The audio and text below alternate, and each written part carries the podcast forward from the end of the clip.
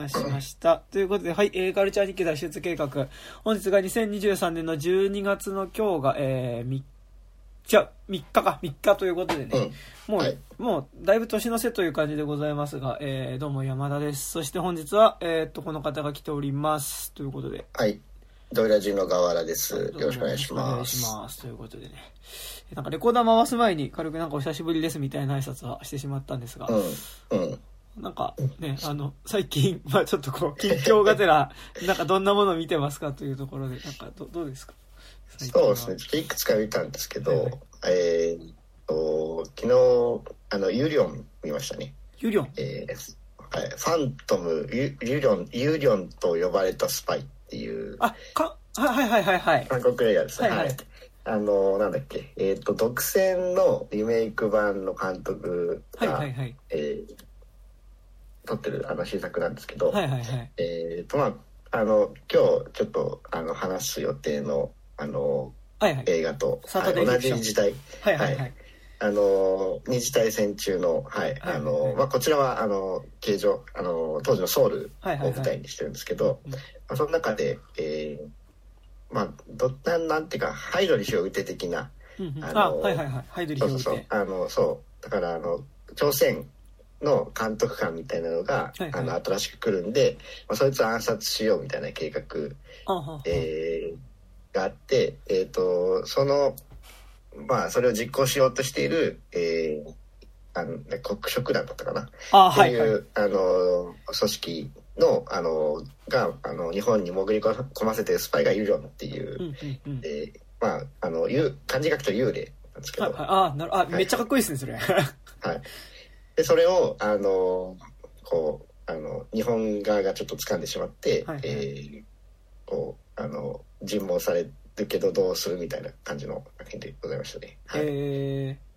なんですけどなんか変なんですよね。なんで途中からこう容疑者何人か集めて、ー、はいはい。あのなんかすごいこう雰囲気のいい洋館とかホテルに集められて、なんか尋問とかされるんですけど、雰囲気のいい洋館で 尋問するってすごいですね。そう。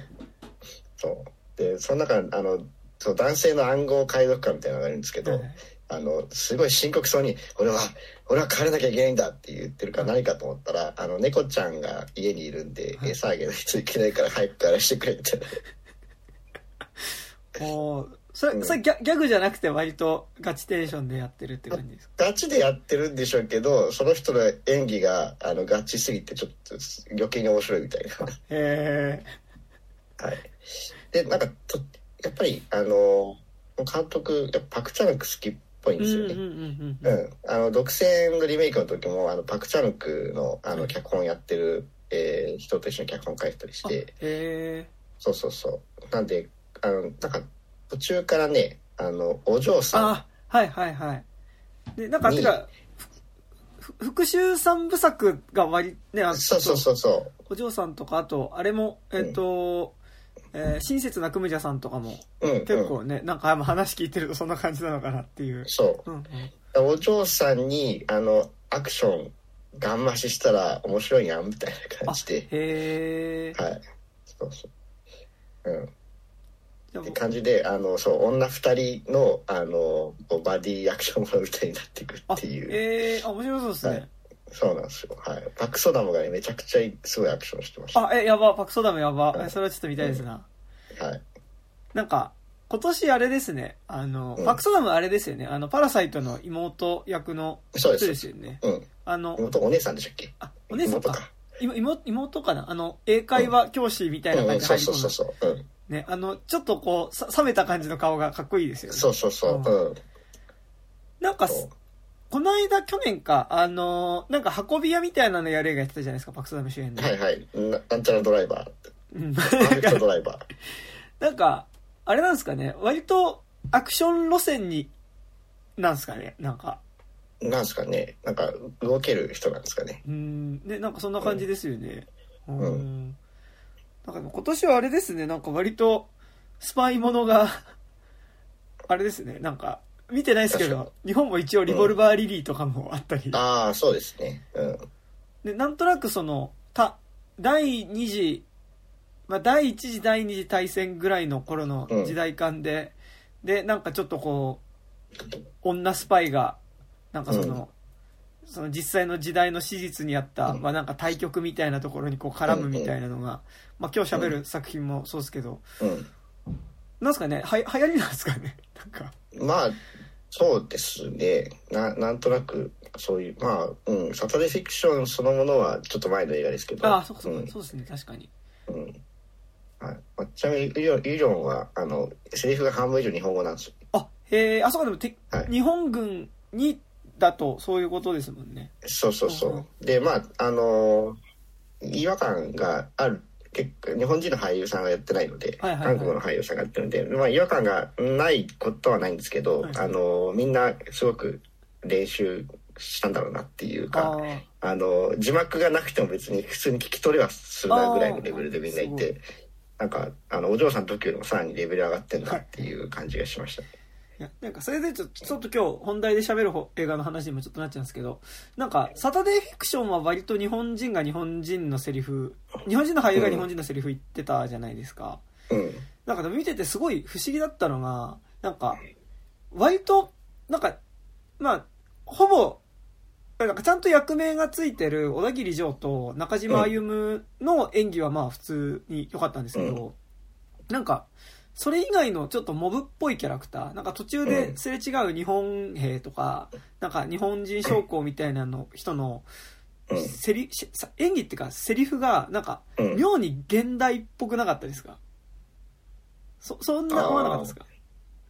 どうなんですかね。まあでもあのと当時のこう話し方の指導とかできる人はさすがにいなかったのかなっていう気もするんですけどね。なんか、あのーホテルの、なんかこう、ちょっと宴会場みたいな、宴会場っていうかなんか宴、個室みたいなところで、みんなで、こう、こう、え、サタデーフィクションの中で、そのサタデー、サタデーフィクションっていうのの中にサタデーフィクションっていう舞台があるんですけど、それの関係者で、なんか飲んでる時に、なんかこう、間違って隣の部屋の扉ガチャって、こう、ぶつかった拍子に開けちゃって、まあ、扉っていうか、あの、パーテーションみたいなのを開けちゃってあいつね。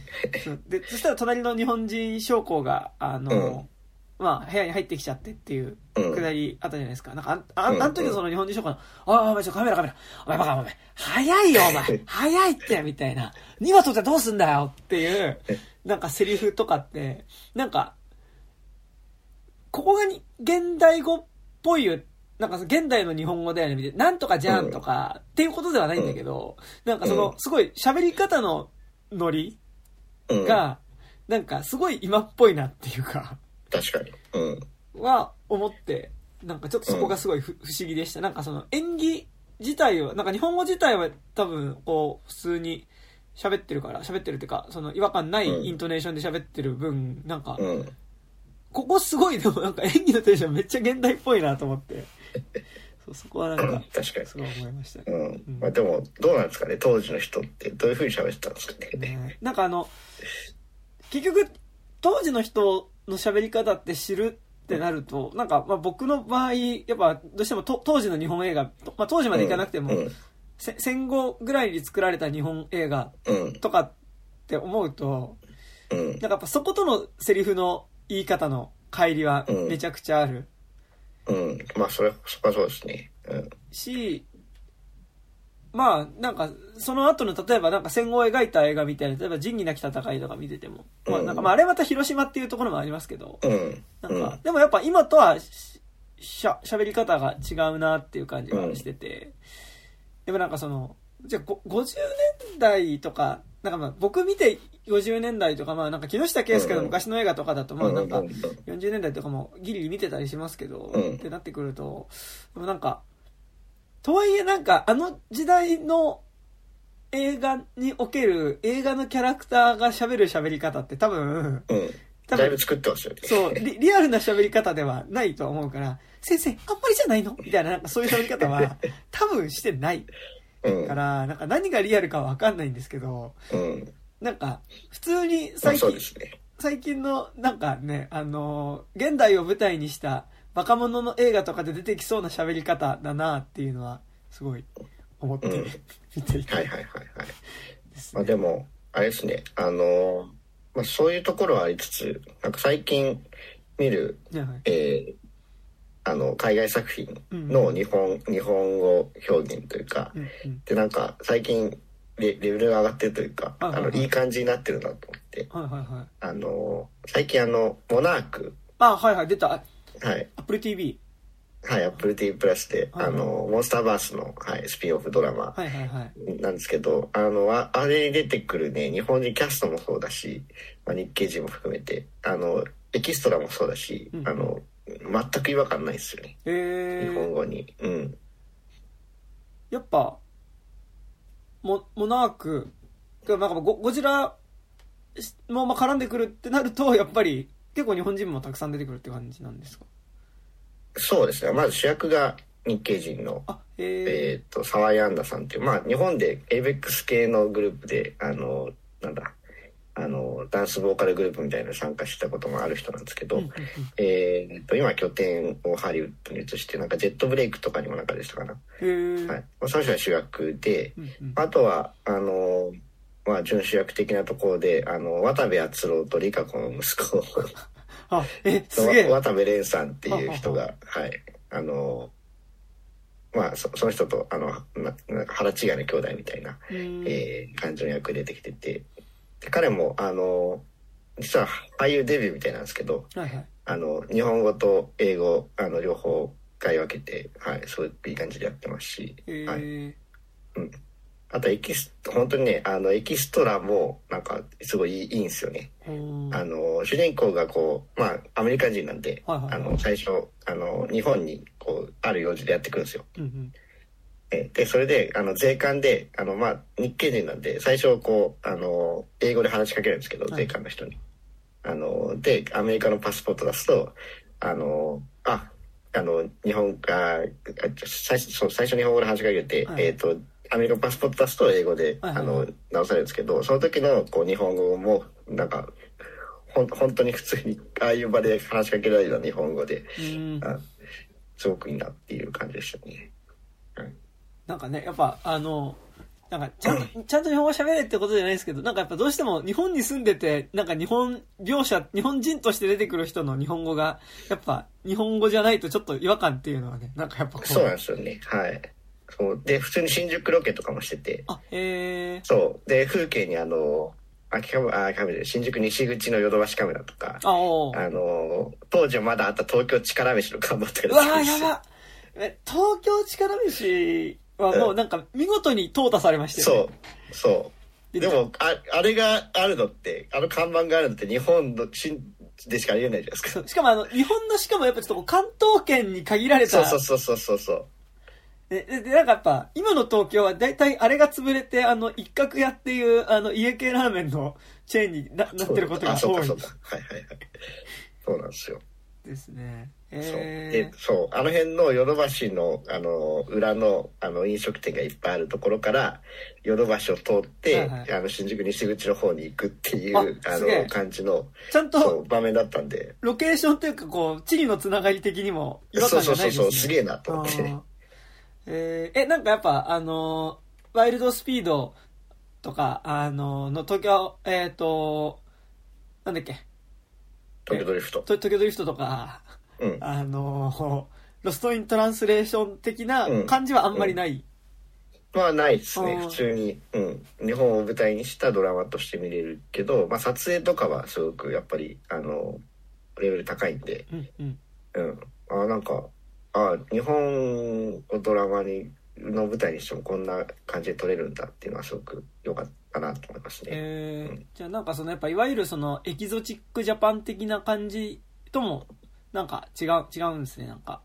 うん、そこは全然、あまあうん、うん、内装とかでたまにあったりするけど、うん基本的にはもう全然ないですあね。えー。うん。あいいっすね。うん。なんか今年見た映画でなんか割とすげえ変な映画だなと思ったのでなんかまあこのポッドキャストでもちらっと喋ったんですけどなんか原宿っていうスウェーデンの映あ画。あ、スウェーデンかな？なんか、うんうんうん。んな？んかわかります？原宿。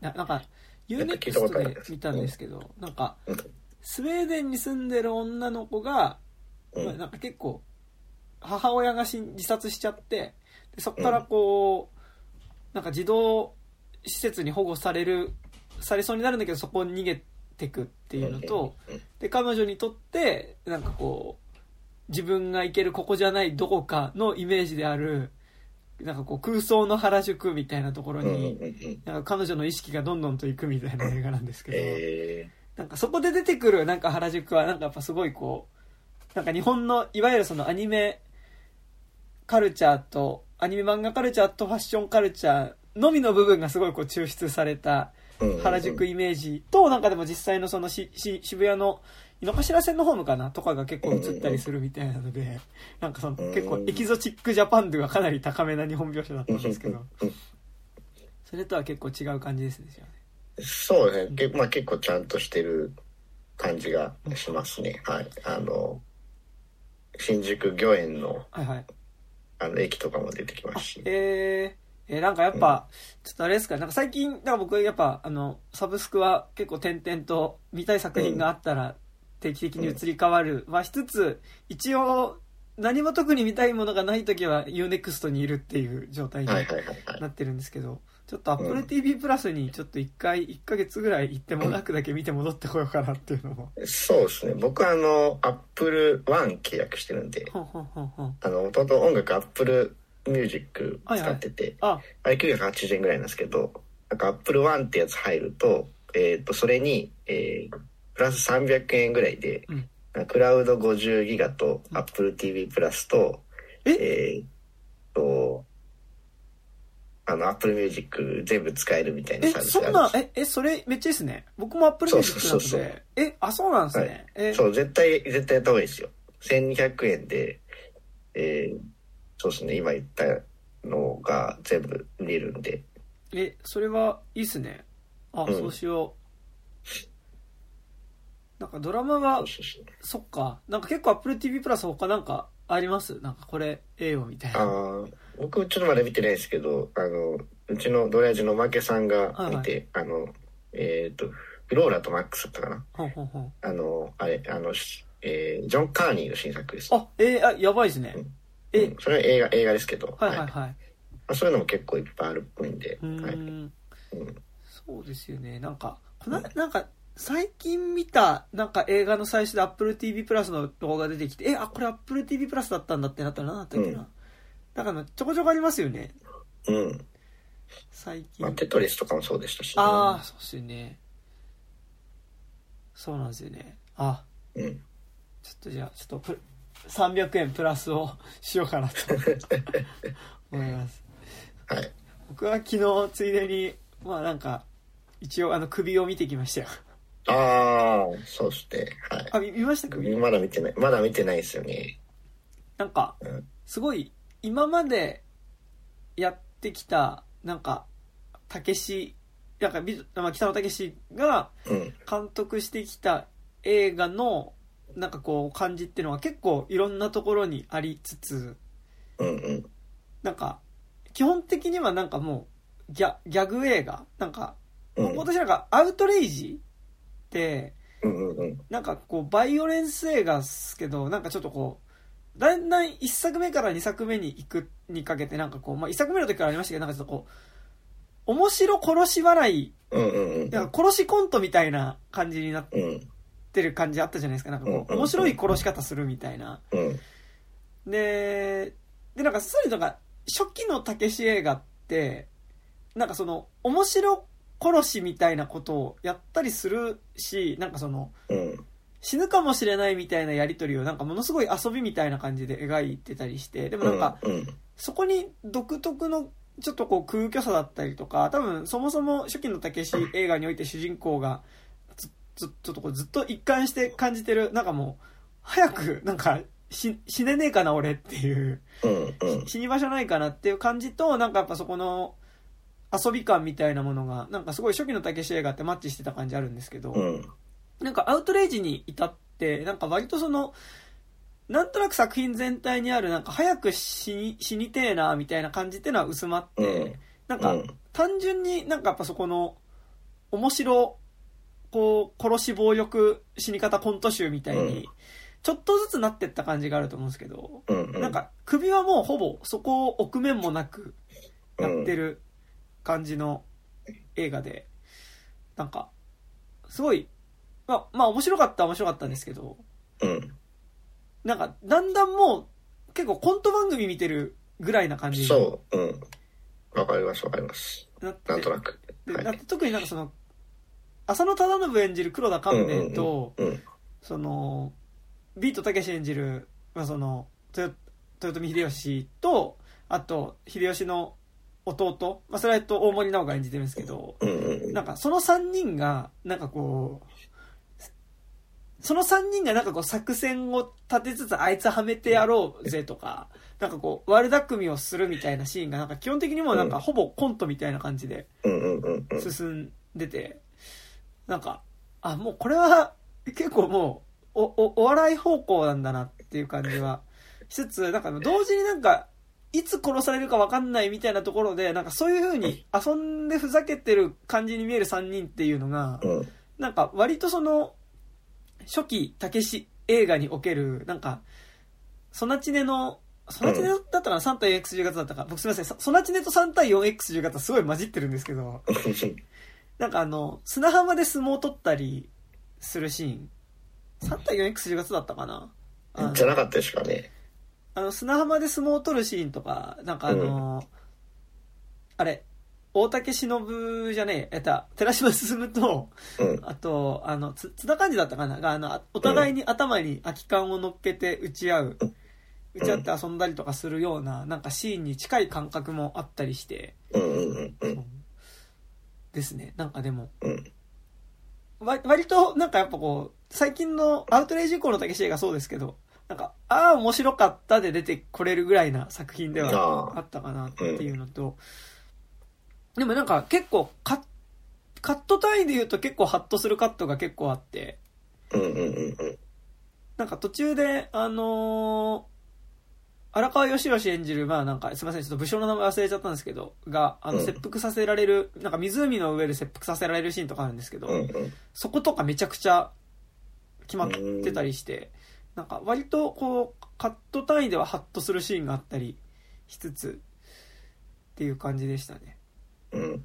あとなんか、あれでした。あの、なんか初期のたけし映画って、はい。なんか、その、結構たけし軍団の人出てたじゃないですか。なんかダ、ダンカンとか、あと柳幽霊とか。はい。はい。なんかでも、あの、な僕あんまりそんなたけし軍団のこと詳しくないですけど、なんかでもあの頃の多分たけし軍団ってなんかまだ言うて若手俳優若手俳優っていうか若手のうん。人たちだし、なんかその、そんなになんかみんなが役者として知ってる人たちではうん。ないからこその、なんか存在感だったりとか、うん。あとなんかやっぱこう基本的にこう、下っ端でこき使われちゃう人たちの話が初期たけし映画だったので、うん。なんか、そこにおいてなんかそういうその下っ端でこき使われるなんかこう、名もない、はい、なんかこう、若者たちみたいなところでのなんかでも、すごいこう、ダンカンとか、なんかこう、まあ、ダンカンは別にヤクザでは使われないですけど、まあ、なんか柳幽霊とか、まあなんかあと、まあ、正直寺島、まあ、寺島進とかも、なんか、ちょっとまだそんなに有名じゃないからこその、なんか存在、うん。その役者としてのキャリアがまだ初期っていうことの感覚と、なんかあの映画に出てくるなんかこう、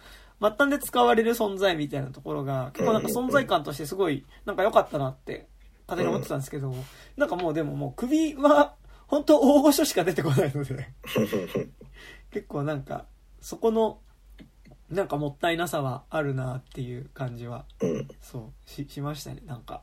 あの、うん直前で、あの、原田雅人の関ヶ原を見てたのもああ。あっはいて、はいはい。み、み、ご覧になりました？原田雅人の関ヶ原って。いや、見てないですよね。なんか、まあ、あんま面白くはなかったんですけど、うん面白くないっていうか、原田雅人ってさセリフ早口じゃないですか。うんうん。で、戦国もので、なんかかつちょっと少しその時代っぽい喋り方もするので、うん。なんか話が面白い面白くない以前に割と何言ってるかわからないっていうあ よく言われますよね、あれね。関ヶ原だったんですけど、なんか、でもなんか原田雅人って、なんかその原田雅人映画でしか見ない、なんかよくわかんないけど存在感ある人って結構出てくるじゃないですか。なんかそれは結構なんか前作一貫してやってる気がしてて、うん。なんか関ヶ原もなんかやっぱそれがすごいあったので、なんか、それと比べるとなんかやっぱこう、みんな知ってるキャスト、なんかし知ってる人たちうんうんうんでやることによって、なんかやっぱこう、ある意味ちょっと違うけど、なんかこう、オールスター感謝祭じゃないですけど、はいはい。なんかすごいこう豪華な人を呼んでやってるコント集みたいな感じが、うん。なんかアウトレイジヤクザものだったからなんかまだもうちょっとあれだったんですけど、なんか今回時代劇ってなるとみんなこう忍者とか侍の格好するじゃないですか。なんか、より、まあそんなに安い、コスプレっぽい安い衣装じゃないんですけど、ちょっとやっぱちょっとコスプレ感も出ちゃうというか、うんうん。なのでなんか隠し芸感が出ちゃう。そう、そうなんですよね。ちょっとなんかその感じはありました。なんかす、ね、なんか、あ、本当に殿じゃんみたいな感じっていうか、はいはいはい。あの、ビートたけしが殿じゃんっていう感じで、した。ね。うん まあ、まあ、面白、面白かったですけど。うんうん。そうですね。あと、サブスクといえば、あの、えっ、と、独占ビリーバー2も見たんですけど、はいはいはい。ど、ど、どうでした？え、独占の続編？えー、独占、韓国リメイクの続編です。あ、はいはいはいはいはい。あの、本当にクソだったら見なくていいです。あ、そう、マジですか。え、監督一緒ですか？いや、監督はね、違う。脚本は、えーっと、あの、前作の監督が書いてるんですけど、はいはいはい。あの、そのパクチャンク作品の、あの、えーいに関わったのチョン・ソギョンさんは、あの、関わってないので、えーっと、まあ、あの、前作の監督が一人で脚本書いてる感じなのかな。ー、はいん。で、監督は、えーっと、なんだっけ、えーあれあれ、えー違う人なんですけど。なんだっけ、あの、上野樹里とか出てくる韓国映画、えー上野樹里が出てくる韓国映画？え？あ、ビューティーインサイドだ。はんはんはんはん。の人が監督してます。あ、えー、いやーうん、なんか、なんかなっていう。ど、どこら辺が難かなポイントだったんですか？あの、ええーと、前作って見てます？あ、見てます見てます。はい。あれって、こう、最、最、最初と最後、あの、ノルウェーじゃないですか。はいはいはいはい。うんで、最後その、あの自分が今までバディ組んでて気になってたこう青年が、うん。あの実はこう黒幕だったってことが分かってあのノルウェーまで追っかけていくっていはいはいはい。う場面になるじゃないですか。そのえーっとでそのノルウェーまで行くまでの場面ってあのカットされてるじゃないですか。カットされてるっていうか、描かれないじゃないですか、はいはいはい。そその部分を描きますっていう続編だったんですよ。はあ。あ、いえ、あ、ぞいらないじゃないですか。続編っていうか、うん。へえ、そこそこいるっていう。なんか、でもすごいなんか企画がそもそも独特ですね。なんか、そう。その、なんかあの、映画の中で、なんかこう、描かれなかったく、なんかその、何年後とかっていう、こう、だから10年後とかってなって処理された期間についてうん、別の作品でやりますとかだったら、なんか、わかるんですけど、うん。なんか、ノルウェーに行くまでって、ど、え、どれぐらいの期間なんですかあれ？いやーちょっとよくわかんないまあ数週間とかなのかなああ。うんなんか、その、実は、作品で描かれてなかったそこの期間っていうには短いっすよね。し別にそこ重要じゃないじゃんっていう、はいはいはい。あとあのそのえあのその実は黒幕だった青年結構いい雰囲気だったじゃないですかはいはいはいはい。うんそれキャスト変わってんすよあ、いやーそれダメですね。そう。だやる意味もっとないじゃないですか、はいはいはい。うん、だから、うん、なんか何何の意味もないなっていう。その役者のね、なんかそのやっぱ魅力で持ってた部分、そうそうそうそう。役者変えるって、でなんか、うん。本当に別の魅力ある役者持ってくるか、うん。しかないっすよね。そうそうそう。その役者が出なくなったらってなると、あの、ハンニバルシリーズもね、なんか、一作目のあ羊たちの沈黙でジョディ・フォスターやって、で、うん。二作目であの人ですよね。あの、なんだっけ。あの、ちょっとこう、また違う方向性の、あうん。なんか、ジョディ・フォスターがなんかもうちょっとこう、シュシュッとした感じの人なのに対して、はいはいはい。もう少しちょっとこうググラグラマラスじゃないですけど、うん。ね、なんか違う雰囲気の、なんかあれはあれですごい良かったなと思うんですけど、うん。えー、そうだったかなジュリアン・ムーアかあ、なそう、ジュリアム、そう、ジュリアムーアになったのも、なんか、僕はあれはあれで、なんか、あの、いや、ち、違うじゃんって言われたら違うんですけど、なんかまあ、それはそれでいいかなって気はしてたんですけど、うんなるほど。そういう感じだったんですね。まそうですね。そう。だから全、そう、独独占ビリーバー僕すごい好きで。あ。はいはいはい。あ、いいっすようんね。そう。うん。そう、やっぱあのパクチャヌク感がすごい好きです。はいはいはいはい。うん。そうだったんですけど、全てを台無しになったっていう。あーちょね、なんか、まあ難しいですよね。なんか、うん。監督もね、なんかそこの重要なキャストが変わっちゃってるってなると、もうその時点でって感じしますからね。うん。なるほど、なるほど。といった感じですかね。はい。はい、はいということで、じゃあ本日の本題に行きますか。といはいうところで、本日がですね、えっ、と、まあ、ローイエ監督の新作って言っても、できてたのはもうちょっと前なのかな？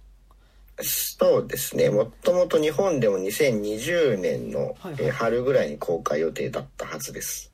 が、なんか延期になり、で、そう。あの、コロナで、なんか延期延期になっちゃって、えーなんかそのままいろいろ、こう、権利とかの問題で公開できなかったみたいなところがあったんじゃなかったかな。あ、あ、あ、はいはい。というの、えっ、と、ロイエ監督の新作で、えっ、と、サタデーフィクションという映画について、えー喋ろうと思いますというところで、えっ、と、物語、えー一応これあらすじを今、えっ、と、公式サイトがね、これね、まあ、アップリンクなんですけどね、まあ、しょうがない。うんこれは、あの、アップリンクは未だに、その社長が、まあ、うん従業員に対してパワハラしてたことに対して、あの、うん。従業員の側からはその後あの告発した側からは社長変わってほしいっていうことを要求として出してたんですけどいまだに社長が変わってないアップリンクへうん。でまあねロイヤ作品好きなんですけどあの配給がアップリンクなんでちょっとうーんって思いながら、まあ、見る。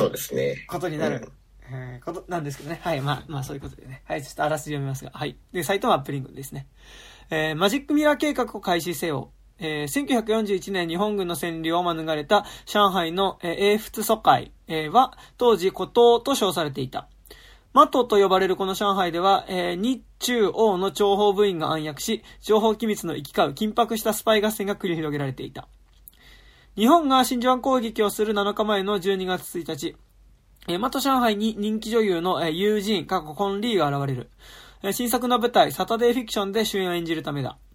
一方、この大女優ユージンには幼い頃フランスの諜報部員ヒューバーと、かっこパスカル・グレゴリーにごこ孤児院から救われ、諜報部員として訓練を受けた過去があり、銃器の扱いに長けた女スパイという裏の顔があった。そして2日後の12月3日、えー日本から海軍少佐の、えー古谷三郎、過去小田切城が、海軍特務機関に属する、えー梶原、えー梶原、過去中島歩と共に暗号更新のため上海にやってくる。えーヒューバートは友人に告げる、えー古谷の日本で亡くなった妻に、えー妻は君にそっくりだ、と。それは古谷から太平洋戦争開始の奇襲情報を得るために、フランス諜報部員が仕掛けたマジックミラー計画の始まりだったというところでね。えーという、まあ、スパイアクションなんでございますが、はい。河原さんはどうでしたか？今、今のあらすじを聞いてそういう話だったんだって思いました。なんかあの、日夜、英、仏、中が、あ、日、仏、日、欧、に日本と欧米と、まあ、中国が苛烈なスパイ合戦を繰り広げているのであったってなるんですけど、結構あの、どの諜報部員がどの立場で何をしようとしてるのかが、結構思惑があんまりわからないので、結構、そこの混乱はまずめっちゃありますよね。うん。そうですね。はい。ちょっと僕あんまりあらすじとか見ないでいくタイプなんで、はいはい。あの、結構最後の方まで、あ、あ、結構最後の方までこう、あの、いろいろ探っている時間が多かったですね。ああなんか、僕もな、僕は最初なんか、えっと、ちゃんとそこの 情報っていうか、まあなんか結構いろんなスパイが出てくるんですけど、うん。うん。あ、この人はこの立場からこれをしようとしてるのかなっていうのを、なんかうん、ちゃんと追っかけて理解してみようとしたんですけど、うん。なんか途中で僕はもう無理だと思って、うん。なんか、あの、スパイ、まあなんかその、要は、もらわれた先が、孤児だった時にもらわれた先がその、スパイを養成する人だったから、まあなんか女優をやりつつ結局女スパイとして生きなきゃいけないけなかった主人公っていうのが、まあなんか、えっと、今のあらすじの中では出てこないんですけど、まあ彼女には、まあその、そのサタデーフィクションっていう、えっと、舞台の演出、うん作演出をしている男性うん。と、まあ実は、あの、恋仲にあって、うん。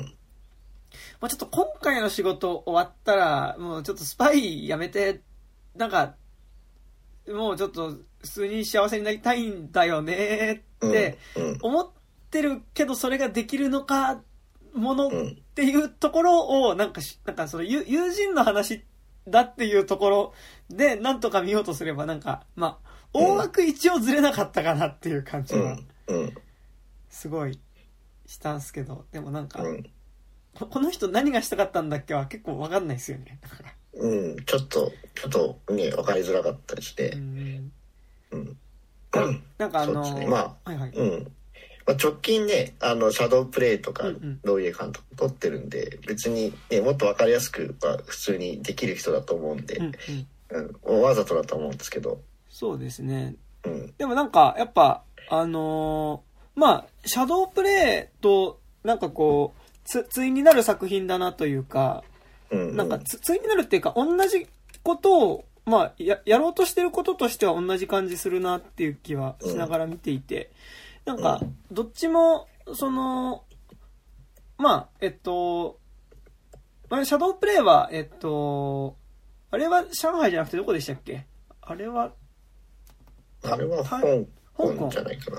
香港と、で、今回が、えっと、まあ、その、上海なんですけど、なんかうん、その、割と、じ、時代的に大きな転換点にある、その、地域を舞台に、なんかこう、そこで、こう、まあ、生きていた、まあなんかその、人の、えっと、なんかある種、お互いになんかこう、相手の思う何かを演じ合うような恋愛うん。関係うんみたいなものを中心に描きつつ、なんかそれがそのまま、その地域、その土地自体のなんかこう、政治的だったりこう国際的なこう関係性の中での、その時代のその場所のこう、たどる顛末だったり、なんかその、を表してるみたいなところが、結構なんか本当にシャドープレートやってることは一緒なんだろうなっていううん。感じはすごいそうですねんうん。しましたね。うんうん。でもなんかすごいローイエ作品の中で今作がすごい異質だなと思ったのはなんか多分ローイエ作品の中で一番なんだかんだでちゃんとジャンル映画うん。だったしなんかうん。ちゃんとアクションをしているうん。うん。まあなんかじゃあそそんなにエンタメっていうほどすっげえ楽しいっていうものかっていうとちょっと違うんだけど、でもうん。エンタメ映画だったなっていうのはすごい思いましたねなんかそうですね。ううんん。特に後半、ね、あの、そう土曜、土曜日かうんうん。土曜日になってからのところはやっぱり、後半ありましたね。後半マジですごかったっすよね。てかなんか、あのーシャドープレイの時ぐらいから思ってたんですけど、うん。ローイエめちゃくちゃアクション取れますよね。なんか、うまい。うまいっす。なんか、それまでって割ともうちょっとなんかその、ち、小さな規模の、でうんあんまり、なんか、一貫してちょっと暴力っぽいものを描いてはいるんですけど、うん。なんかもうちょっとその、なんだろうな、あの、恋人同士の間で起こる暴力的な関係性とか、うん。まあ、恋人までいかなくてもなんかちょっとこう、閉じた大体 10, 10人ぐらいの規模の中での関係性の中での、ちょっとこう、暴力だったりとかを、暴力だったり、まあなんか、お互いに奪い合ってしまうような関係性みたいなのを描いてた気がするんですけど、うん。なんか、シャドープレイとサタデーフィクションに関しては、どっちもなんかちゃんとそのカーアクションだったりとか、うん。うん。その、実際に、まあ、ロイ、えっと、シャドープレイの方にはヤクザみたいなの出てくるので、ヤクザだったりと、まあ、そもそも、シャドープレイは冒頭のシーンが、えっと、まあ、デモ隊と、えっと、まあ、それを鎮圧しようとする、あの、うん。機動隊のうん。衝突ってところから始まるんですけど、まあ、なんかそこのアクションがめちゃくちゃすごいんですよ。シャドープレイは、そうですねマジで。うん。なんかそまあでも天安門恋人たちとかでもそのあそっか天安門事件のその混乱の中を主人公がこやってるうこかういろんなとこ行ってさまようみたいなところは、はいはいあのあったんでもともとそういうのは得意なんでしょうねね、でもなんか今作のなんかそのサタデーフィクションのあ今日あのうんネタバレガンガンしてきますけど、あの、うん。終盤のその劇場にあの日本軍があの襲撃を仕掛けてきてでそこから脱出する下りの結構ガガンアクションは割とうん。まあこの映画全編白黒なんですけどうんうん。なんかす白黒でアクションするっていう上でなんかめちゃくちゃ生えてましたよね。なんかあのうん。特に後半もうそろそろ脱出できるぞっていう通通路での、えっと、日本兵2人プラス中島歩夢 VS、うん。えっと、えー、ゆ友人のうんうん。途中で、あの、電球をうなんかで、うんうん電電気が消えるんですよね、そこの廊下の。うん。電気が消えて、なんか定期的につくけどまた消えるみたいになってる状態の中で、あ、違うか、もう完全に消えてる中で、その、うん。打ち合うみたいなシーンがあるんですけど、うん。そことかめっちゃやばかったっすよね。うん。いやめっちゃかっこよかったですね。で、そこからの、そこから脱出して、建物の外にいたら小田切城がいて、うん。で、そこでの一騎打ちのシーンの、顛末とか超やばくなかったですか？あの、いや最高最高でしたね。バーンって打ち合って、でう、ん。小田城は撃たれて倒れるんだけど、友人の方は、撃った後に体をスッてこうん。う、こう、少し体をこう、横に動いてるから、ゆ友人は助かってるみたいな、うん。そことかめっちゃかっこよかったですけどうん。ね。そうですね。だからもうこう実力が違うよっていう感じで。そそうなんですよね。なんか、なん。かそこ、そこでなんかやっぱりこう、セリフで前半の方ちらっと言われてた、まあ彼女はなんかまあその、銃の扱いに長けてうんぬんっていうのが、あ、そういうことかっていう感じがしますし、で、なんかせ、さそれで言うと、なんか、その終盤の中島歩夢との一騎打ちがすごい、あ、な中島歩含めたところのガンアクションがすごいのは、なんか、中島歩夢も中島歩夢で結構、と途中でなんか、あの、向こうの諜報員の話みたいななんかちょっとうん。あいつはちょっと銃の扱いに長けてるからやべえみたいなうん。のを言われてるので、うん。なんか、すごい、まあ、ラスボス対決感がめっちゃあるんですよね。そう。そうですね。うん。なかなか中島歩夢はねいい雰囲気でしたよね。ううん。強強そう感があって、うん。あの小田切城はなんであんなあのうんこうずっとなんなんなんもいいとこなかったな人いう感じでしたけど。てか、なんか、あの、こ今作、まあ面白く見たんですけど、うん。なんかあの、この状態のやつにこの情報を持たせて連れてきちゃダメだろかな。あの、まあ、ちょっと全然、まあ別にいいんですけど、なんかこの映画の中で語られる、その、ね、あの、マジックミラー作戦っていうのが、まあ割と突っ込みどころ満載な作戦なわけですけど、なんかまあなんかだからその海,、まあ、海軍のその要はに日本が要はどこに奇襲をかけて太平洋戦争を始めようとしてるかっていうののまあその攻撃しろってここを攻撃しろっていう指示出しをする暗号を発信する役割を持ってきた小田切城うんっていうのをが、まあ、いるんだけど、で、その人は、まあ、小田切城っていうか、まあ、ふ古谷っていう、まあうん、人物がいて、で、古谷は、自分の妻が、えっと、今、行方不明になっていて、戦時中で。で、まあ、結構、ちょっとこう、精神的に参ってる状態であると。で、行った時に、この友人っていう、あの、作中の、まあ、だから女女優さんが、うん。古谷に、古谷の妻にめっちゃ似てるから、うん。まあちょっとこう、なんか自白剤みたいなの打った状態で、うん。その、ちょっと妻のふりをして話しかければ、うん。暗号聞き出せるんじゃないかっていうので、暗号を盗もうとするっていう作戦なんですけど、うん。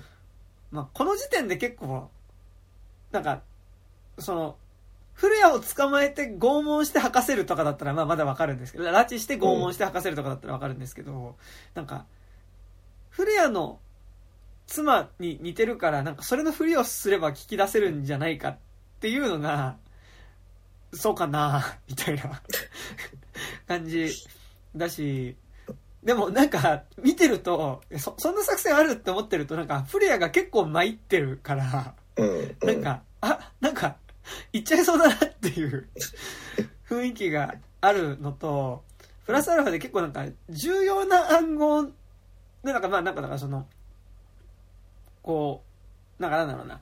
えっと、なんつってたかななんか、まあなんか作詞でなんかい、いろいろ全然関係ない、なんか北って言ったら、例えばなんかソ連のことを指しますみたいな。あの、芝桜って。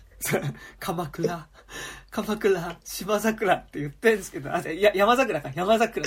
鎌あ、まあ山倉、桜か。山桜とか言ってるんですけど、で、なんかそこの暗号文が、なんか、全然関係ないもので作ってるならいいんですけど、なんかどうやら、なんか小田切城のめちゃくちゃ個人的な、なんかその、妻との思い出の、だ鎌倉が結構二人にとって思い出の場所で、うん。で、そこで、なんか、あの、小田切城が好きな花が山桜で、みたいな、なんか、めちゃくちゃなんか自分の個人的な情報をもとに暗号を作っちゃってるから、なんかだからそれを共有している妻のふりをした友人から、鎌倉とか、なんか、山桜とか言われると、あ、えっ、と、山桜はね、えっ、と、ここのことでとかを、多分言っちゃってるっていう。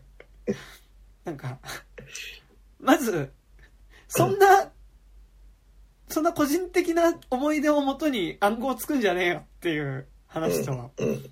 ちょっと、こんな、だいぶ精神状態参ってる人に、こんな重要な作戦、っていうか、こ重要な暗号を託して、こんな危険な場所に連れてこない方がいいんじゃないっていう。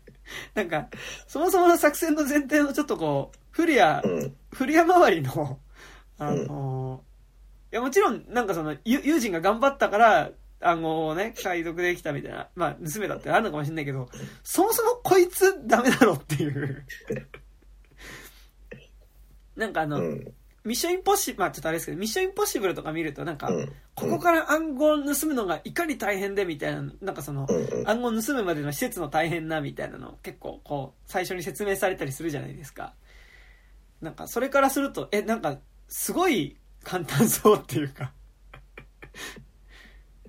な感じがしちゃう感じでしたねうん、うん。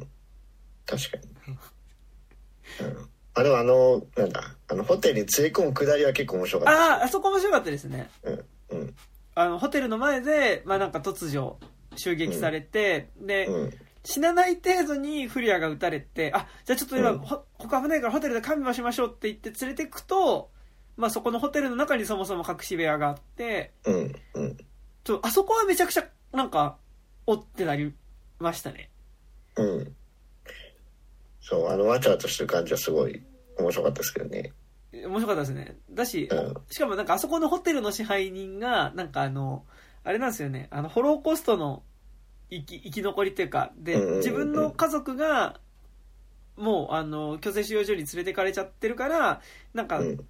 その当時の、なんかその、日本と同盟国であるド,、ドイツに、うんまあ、対して抵抗するためだったら全然、いや、ホテルの場所とか貸しますよ、みたいな。うん。感じなのとかもなんかすごい、うんであのホテルのこうオーナーみたいな人が最後ちょっとかっこいいんですよねなんかあの、うん。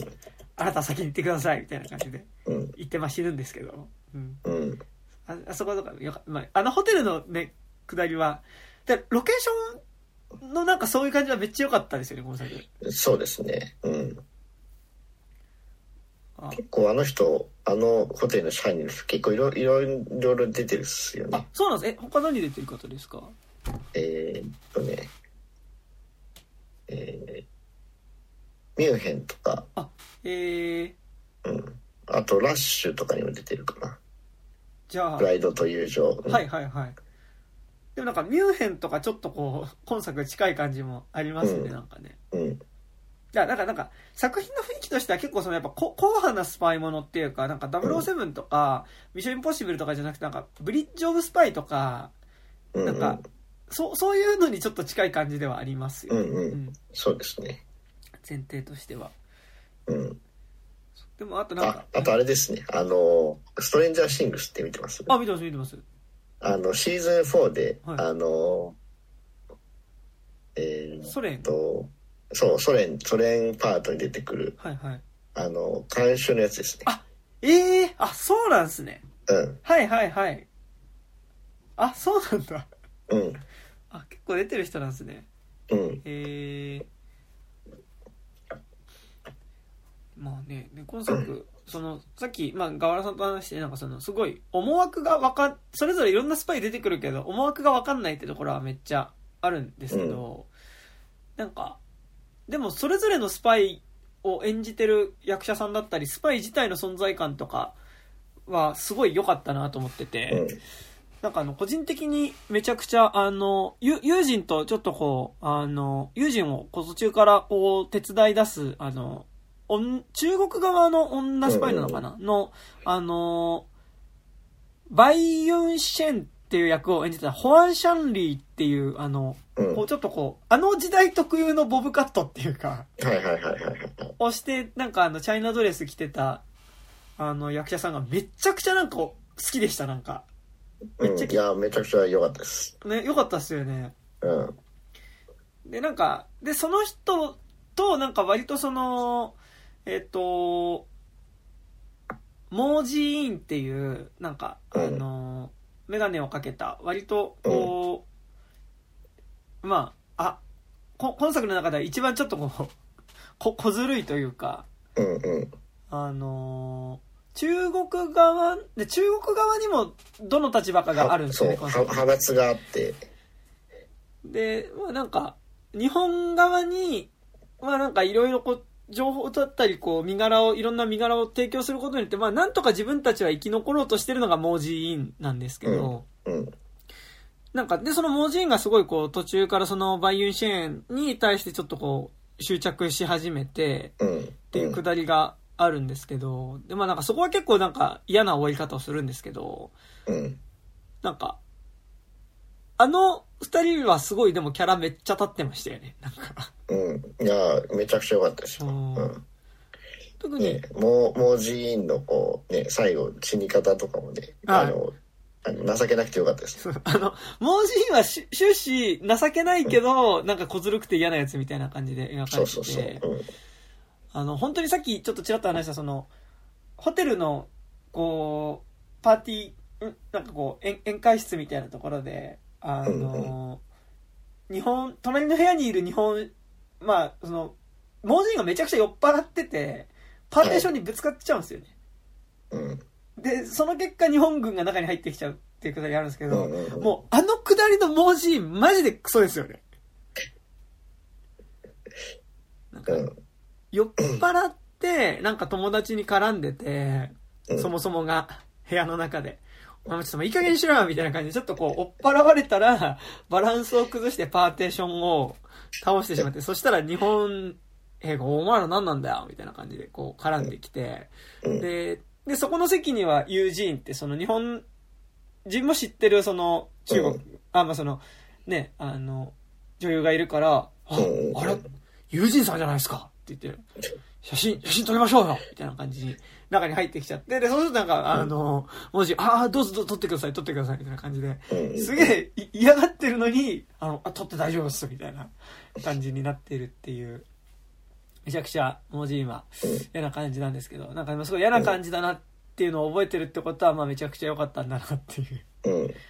感じではあるのと、あと、そのさっき言った、あの、ファンシャン、えっと、バイユンシェーンっていうその女のスパイのくだりで言うと、あの、途中、あの、友、友人のあの部屋で一緒に一夜を明かすシーンがあるじゃないですか。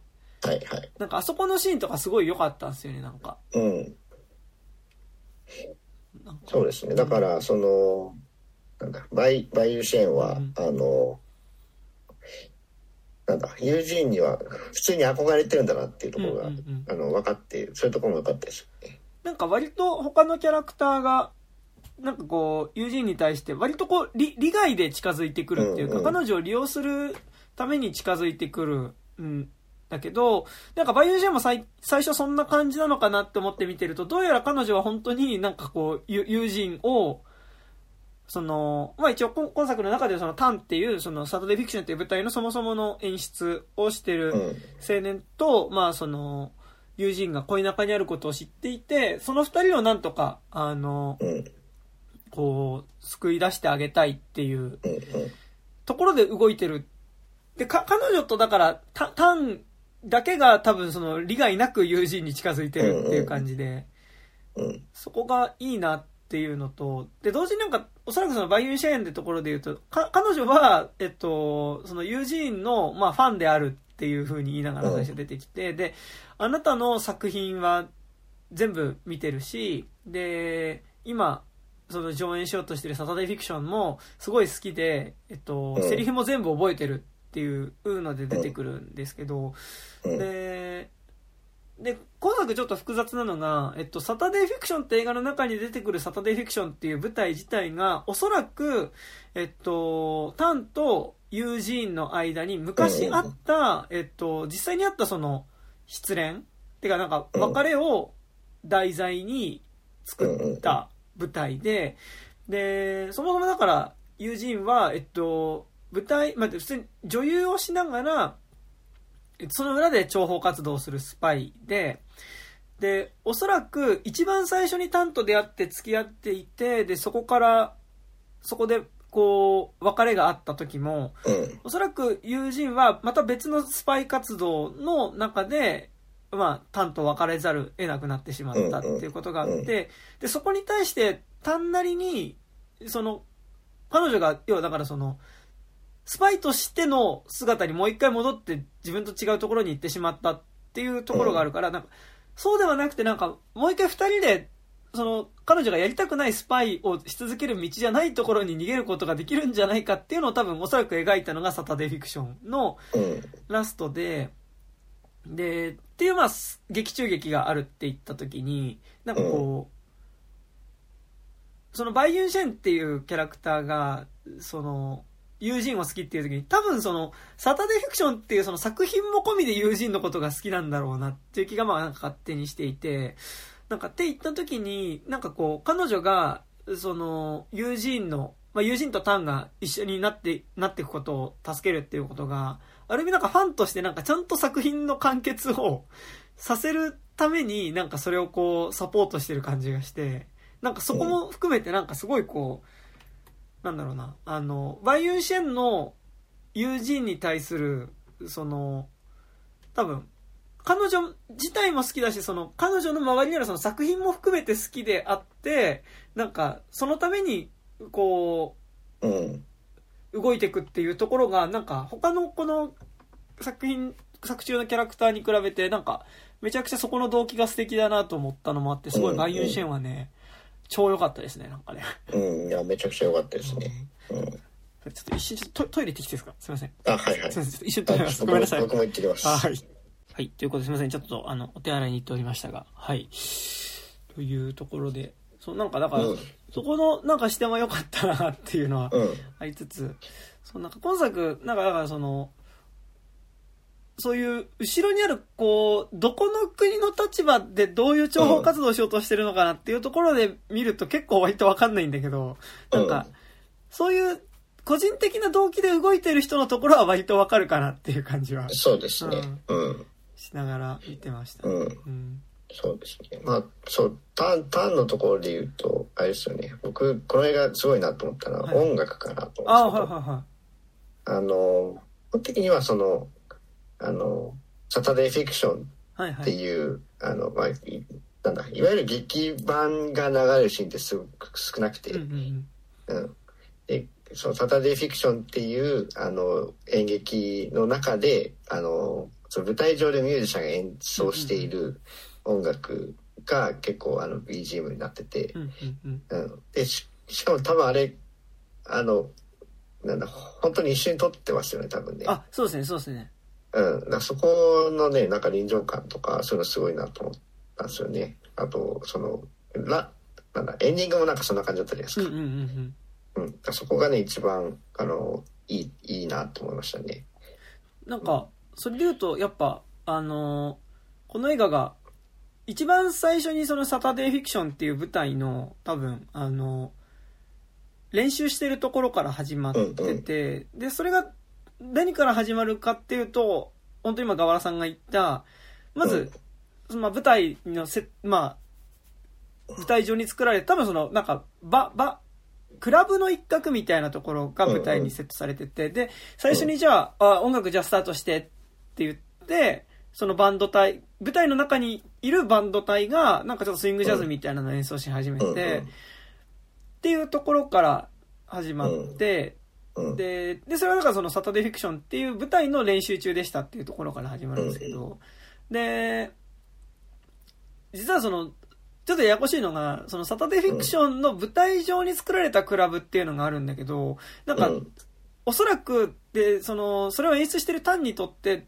タンと、まあその、その主演である友人にとって、本当に、その舞台の元になった体験としてある、多分別れがあって、で、その別れを演じた、まあ、まあ、別れがあった場所である、本当のクラブっていうのが同じ上海の場所にあって、で、まあ、物語の終盤は結局そこのクラブが、まあ、その、主な、えっと、舞台になってくるんですけど、って言った時なんかその、冒頭に出てくるその、フィクションとしての、その、舞台上に作られたクラブっていうのと、実際にそこの元になったクラブっていうのが、まあ割とこう、物語の最初と最後でなんかこう、ちょっとこう、繋がる感じの作りになってて、で、ラストシーンで、まあその、サタデーフィクションっていう作中劇の中ではおそらく、その友人とタンは、その、友人がま、行われな、行わなければいけなかったそのスパイ、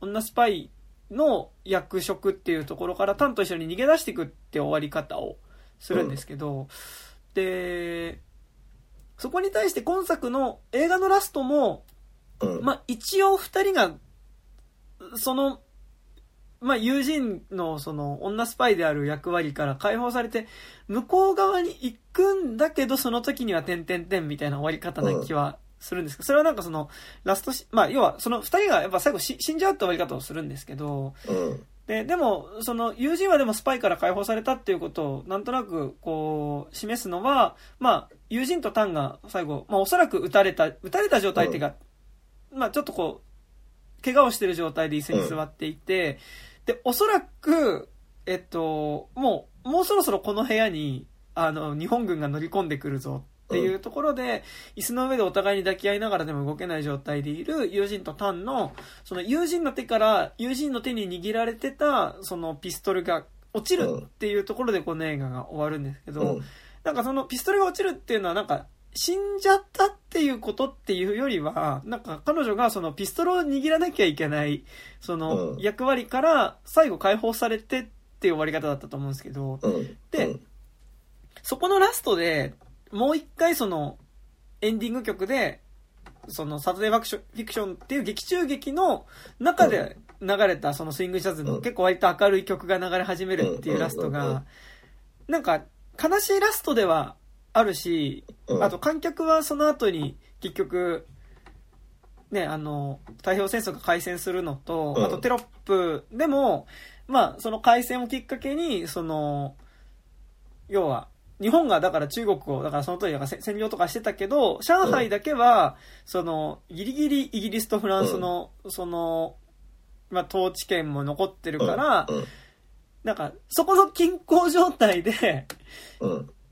まあ、な、なんとか保ててたもの、そ、そこだけは独自の、こう、文化で保ててたものっていうのが、もう、日本がだからその、連合国側に対して、開戦の宣言をしちゃったからもう、そこも占領されてしまってっていう、顛末になったんですっていうのなんかその後に、その彼女たちが迎えるその顛末、まあ、その、その後の時代っていうものが結構過酷なものになるだろうなっていうのはわかるんだけど、なんか少なくともそこで流れるこう、音楽の明るさだったり、多分サタデーフィクションって劇中劇の中で、こう、示されたであろうハッピーエンドみたいなものっていうのが、なんかこう、実際に映ってる、映ってたり、この映画で描かれた時代の後に起こることのちょっとこう、暗い感じに対して、うん、なんかちょっとそこの部分だけはなんかこう明るく飛翔していく感じっていうか、そうですね。うん、は、なんかしましたよね。うん。でもなんか、その、ね、その音楽使いは、なんか正直あの、うん、シャドープレイで使ってた、あの、シャドープレイって映画の中で、シャドープレイは結構本当にこれと演出、作品のフォーマットとしては本当に似てる作品だと思うんですけど、うん、シャドープレイって作品の中で、えっと、流れてた、なんかすごいあの、We Are the World みたいな、うんうんうんうん。なんか、We Are the World みたいだけど、We Are the World じゃない、なんか歌謡曲みたいな曲流れるじゃないですか。なんかあの、うんてけててけてて、てててててててって曲が流れるんですけど。よく覚えてますね。いや、僕なんか、あの後、ちょっとなんかあの曲気に入っちゃって、なんか、 Apple Music で結構何回か聴いてたんですよ、僕あの。あるんだ。あるななんか、あれもなんかこう、シャドープレイの、こう、作中で起こる結構本当に救いようもない、救いのない出来事に対して、こう、でも、その事件の顛末に至った、その男女4人の、うん。こう、一時代みたいなのを、なんかこう、いい思い出かのように聴かせる曲として、なんか、あの曲があった気がして、なんか、すごい、そこのギャップ感は、なんかその曲、こう、なんかなんだろうな、印象、作中の中で印象的に使われる曲と、実際なんか作中で起こることの、なんかその、曲の持ってる、なんかこう、もうちょっとしハッピーなイメージなのに対して、なんかこう、でも作中で起こることはもうちょっとこう悲しかったり、その作中で起こることを通して、こう間接的に描かれる、その場所自体がその後に辿ることみたいなのの、こう暗さみたいなものとちょっとこう対比させていく感じっていうのは、なんかあるなっていうのが。そうですね。うん。まあだってね、友人で言うとね、あの、真珠湾攻撃見逃してますかそうですね。うん。らね。あえ、あえて。うんうんうん。うんまあ、そういうところの、うん、なんなんだ、あの、解放、解放され、本人はされてるけど、本当にされてるのかみたいなところはね、ちょっと思ったりもしますけどね。そうですね。で、なんか多分あそこで友人が、その、まあ、その、古谷に対してその、うん。暗号を聞き出した時に、ちょうど大事なところのところで、音が途切れちゃうんですよね。あれ聞こえねえぞみたいになっちゃって。でもうん友人だけは、まあ実は何を言ってたかその場で聞聞こえてはいて、うん。で、その聞き出した暗号、まあ嘘を教えるんですよね。あのうん、まあ、ゆや山桜はシンガポールって言うんだっけ？な、うん。シンガポールって言ってて、で、あ、よし、あ、じゃあ日本がシンガポール襲撃するんだっていう、まあ、を、まあ、奇襲するんだっていうので、じゃあちょっとしシンガポールに、まあ、奇襲されるぞっていうことを伝えろっていう風になるんだけど、まあでも実際、うんまあね、あの、皆さん知ってる通り、真珠湾だったわけじゃないですか。うん。攻撃したね、パールハーバーだったわけで、うん。で、そこで嘘を教えたっていうのは、でもなんかこう、多分、まあこれはなんか解釈でしかないですけど、うん。こう、あそこでなんかこう、それを伝えるこ、本当のことを伝えると多分スパイとしての仕事が終わらない感じというか、うん。うん。多分またその、なんだかんだでまたそのスパイの仕事をさせられることになるだろうなっていうのが、あったのかなってこう個人的に思って、うんなんか、だから彼女は、なんかその、すごいこう、でもあそこで戦争、どこを攻撃することで戦争が起こるかって多分すごい重要な情報だったと思うんですけど、うんうっていうなんかその国とか、そういう、大きいもの、なスパイとしての使命みたいなことだったら、愛国心みたいなことではなくて、やっぱりすごい個人としてどうなるか、どういう風な幸せになるかっていう、どっちの方が幸せになるかっていうことを選んで、なんかあそこで嘘の情報を伝えたんだろうなっていう感じがして、なんかそこもすごい、なんか、まあ、なんかちゃんとどロマンチックな話だなっていうか、うん。うん。そうですね。うんうん。もあって、で、なんかやっぱり、その、で、一応、で、その友人ってキャラ、キャラクターで言うと、その、タン、じゃあなんでタンと一緒にそもそも一緒になれないかっていうと、タンのことを、タンと恋仲ではあるんだけど、おそらく、えっと、それは、そのスパイとしての仕事のうちの一環でなのかな？あの、うん中国の、まあ、えっと、政治の多分じゅ重要人物っていうか、なんかその、と、うん。まあ、結婚をしていて。で、それがあるから、やっぱりその別れられない。まあ、たったと一緒になることができないっていう状態があってっていう、感じではうん。あるんですけど、なんかでもそこの、なんか、タンの妻、あ、えっと、違う、その、そこの中国の、まあ、割とその、せ政治的な、まあ、政治家じゃないんだけど、なんか重重要人物みたいなうん。のの、妻であることを演じつつ、古谷の妻も演じつつ。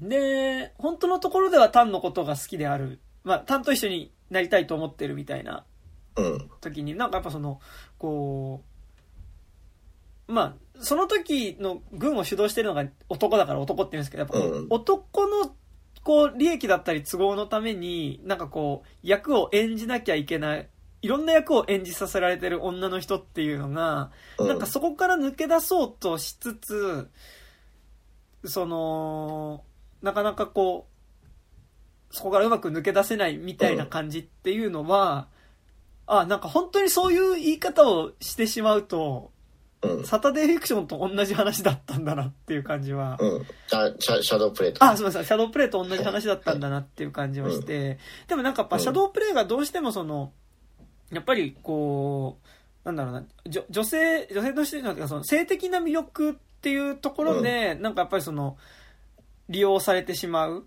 うんうんうん。話だったのに対して、なんか今作の友友人は、なんかあの、銃がめっちゃうまい、銃の扱いがめっちゃうまいっていう要素が入ってるので、なんか、うん。ちゃんともうちょっとより主体的に動けてる感じがして、なんかそこはなんかね、あの、シャドープレイより、なんか見てて気持ちよかったなっていう感じは。ああ。はいはい。まあ、そう、そういう意味でも、あの、い友人をこう主人公に置いたっていうのも、やっぱ、ああの、効果してるんじゃないかなと思いますね。そうですね。なんかね、その、サテあとシャドープレイと重ねて言っちゃうと多分その、シャドープレイはなんか割と古谷とか、あの、古谷とか、あと、あの、友人の育ての親視点から描いた話ですもんね。なんかどっちかって、その、うんだからその、うん。演じる女性を、こう、利用する側から描いた話ですもんね。うんうんうんで、なんか、そうですね。うん。あの、あの育ての親、うんうんうん。みんなやつ、ああいつクソですかいや、そうっすよね。で、で彼はね、で、のうのうと生き延びてますからね、あれね。うん、あでね。うん。そう。で、なんか、で、思うとなんか、で、思ったのが、めっちゃ思ったのが、あのシャドープレイって割とそのファムファタルもの的な感じがあるじゃないですか。うん、うん。あ、ファムファタルってその、まあちょっと、ファファムファタルとして、やっぱりその、事件の中心にいる女の人を描いてたし、やっぱりなんかその、こう、街の中にある金と暴力の世界うん。の中で、まあちょっとこう、犠牲になりつつ、彼女自体もそのだ男性をこう、こう、滅ぼしていく存在である女性として、なんかやっぱりそのシャドープレイの、まあ、役役名忘れちゃったんですけど、あの、女性、女性は描かれてた気がするんですけど、うん。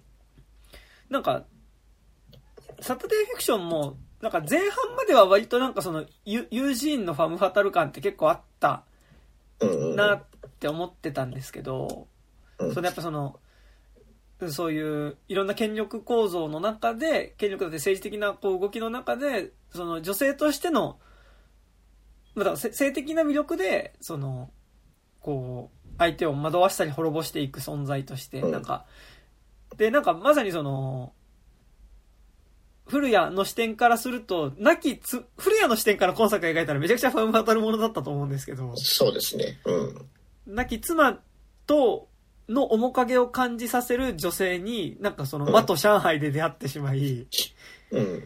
で、彼女を追いかける形でいつの間にかこう知らないホテルの一室に閉じ込められていくみたいなって、めっちゃ、うんなんかうん、ファンバタルものっていうか、なんかその、じゃんって思うんですけど、うん。なんか今作やっぱ友人の視点から描きながら、なんか彼女がやっぱ後半ちゃんとその、こう、女スパイとして、あのこう、そっちの、こう、なんだろう、映画的な、こう、ククリシェに変わるじゃないですか。その、ファムハタールっていうクリシェから、スパイっていうクリシェに変わるので、うんなんかそこの転換がされることで、なんかめちゃくちゃ、なんだろう、あの、そそういう、なんか、ファムファタルっていう、その、や、役割に、なんか彼女を留めてない感じがして、うん。うん。そこはね、本当に良かったですね、なんかね。うんうんうん。やっぱり最近のノワールもののトレンドなんですかね、そういうところは。うん。で、なんか、ファタールが中心に寄っていくみたいな。うんうん。うん。で、なんかさっきちょっと今年、その女スパイものありますよねみたいな日本国が多いっすよねみたいな話ちらっとうん。ボットでしたっすけどだから多分、女スパイものが多いのって多分そういうとこもあるじゃないですか多分その、うん。あのあれえっ、とアトミックブロンドとかうんうんうん。の流れというかまあなんかだからその守られる存在としての女性キャラだったりとか、なんかその、利用される存在としての女性キャラとかだけじゃなくて、なんかちゃんとこう、アクションをする、しゅしゅすることによって、まあその自分自体がその、暴力を使う主体である、ですが、暴力を使うって言い方あれだけど、まあその、アクションする主体であるっていう風に描くことによって、なんかその、アクションによって守られる存在としての女性キャラっていうところうん。じゃない、なんかこう、映画の中での主体性みたいなものを、なんかこう、うん。与え、与えていくとか、なんか取り戻していくみたいなところも多分ちょっとある気するんですよ。てか、ガンパウダーミルクシェイクとか多分そういう感じだと思いまうんすし。って思うと、なんか一応その流れでもあるなって感じはしますよね、なんか。まうん。あ、あの、サタデーフィクションに関してはもうちょっと前の年の映画なので、ちょっとガンパウダーミルクシェイク云々の流れよりもうちょっと前だとは思うんですけど。でもね、ガチョウコの夜とかあったことを思うと、そうですね。うんうん。アジア映画で言うと、う。っていうんのはありますよね。うんうん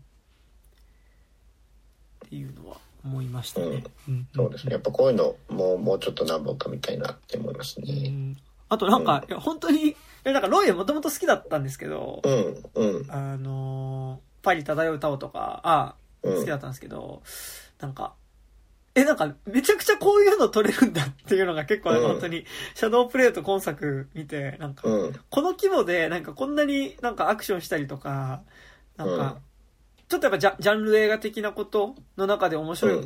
ジャンル映画ってことジャンル映画でもないんですけど、でもなんか、サタデーフィクションも、その、まあ、のノワールっちゃノワールだったし、うん。で、今作もスパイものっていう中で、なんか、あ、こ、こんな、なんか、エンタメもしつつ、なんかその元々のローイエの中にあった、やっぱりこう、ちょっとこう、お互いに傷つけ合うような関係性みたいなものは、まあなんか、中心で、やっぱそれは絶対描くじゃないですか。うん。うん。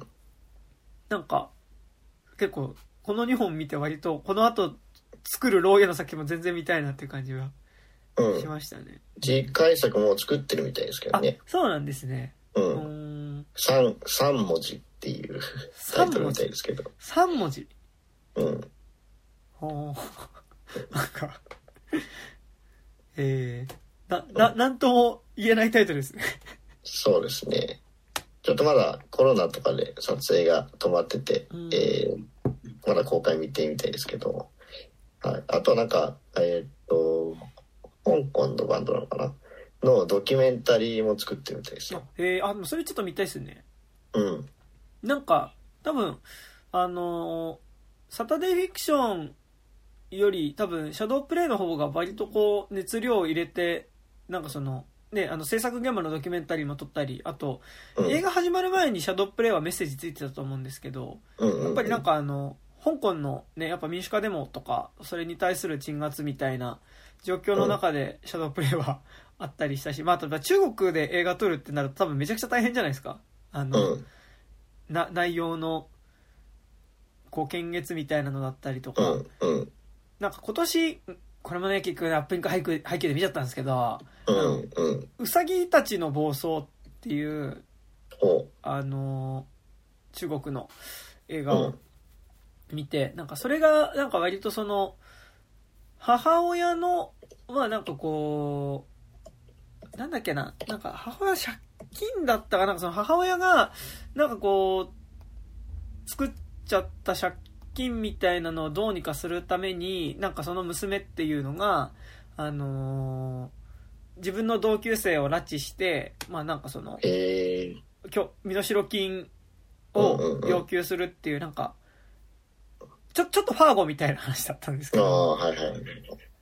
なんかそれもラストでなんかそんなにハッピーエンド的な終わり方しなかったんですけどうんうん。最後になんかこの後なんかそのその犯罪を犯したなんかその主人公の中なんか警察に保護されてなんかこうんうこうこうこうこう構成したのであったみたいなこう犯罪なんかうん青少年の犯罪は我々の手で止めなければいけないみたいなテロップがうん最後ペーンってついて終わったんですけどあなんかやっぱここうなるんだなっていうかうん。うんうん。なんか映画としては多分その手前のところでうん。なんか、ハッピーエンドともバッドエンドともつかない。なんかその、この後生きようによっては多分この親子捕まるよねとか、なんか捕まるよりもっとひどいことになるかも、だけどなんかその、確か走ってる途中みたいなことでが終わったんですけど、うん。で、なんかその後にそういうテロップが、なんかつくのって、やっぱりちょっとある程度検閲っていうか、なんかやっぱりうん。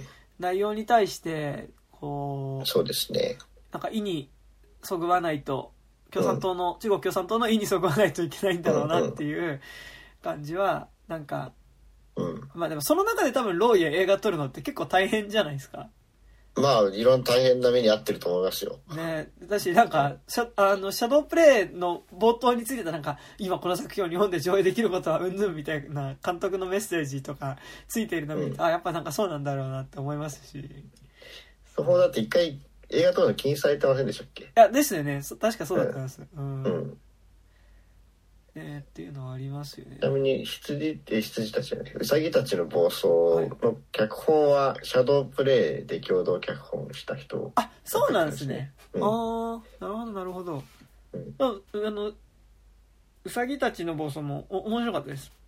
うんちょっと見てみたいですねこれうん。配信とかされてんのかあ、でもあれだと思います。多分あの、アップリンクがやってる。なあれとかで見れるんじゃないですかまあうんちょっとちょっと金落とすのちょっ そう落としたくないやつですね。とうんでもなんか、その、こう、なんだろう、シャドープレイでも、そのなんか演じなきゃいけない女性っていうのうんを描いてたと思うんですけど、なんかでも、それやっぱその、演じなきゃいけない女性っていうところにそもそもその土地自体の、多分その、ありようだったり、なんか、そこがその後辿っていく姿みたいなのを多分重ねてるっていうのはうん、なんかめっちゃあるじゃないですか。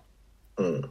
で、なんか、もう僕もね、なんか、僕は、僕はですけど、なんかそこら辺の国際情勢みたいなあんまり詳しくないので何とも言えないんですけど、うんうん。なんかシャドープレイもやっぱりその、日本と欧米とっていうところで、なんかこう、それぞれの間でなんかやっぱりこう、え演じるじゃないですけど、なんかその、うん。ちょうどその間の中で、なんかこ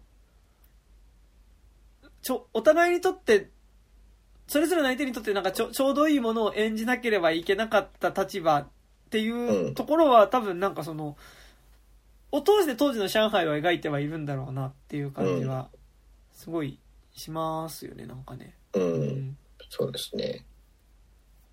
そう、そこはなんか、そこも含めてなんかちょっとこう、重層的、なんか、普通に人間ドラマとしても見えるし、なんかもうちょっと大きい視点のドラマとしても見れるものにしてるっていうのも、なんかやっぱすごいいいなっていうのはうん思いましたね。うん。うんやっぱあとそのロケーション全体的にやばいっすよこの映画ね。良かったしねうんなんか、未だに残ってるんですかね、こういう街並みが。みたいですよはいうんうん。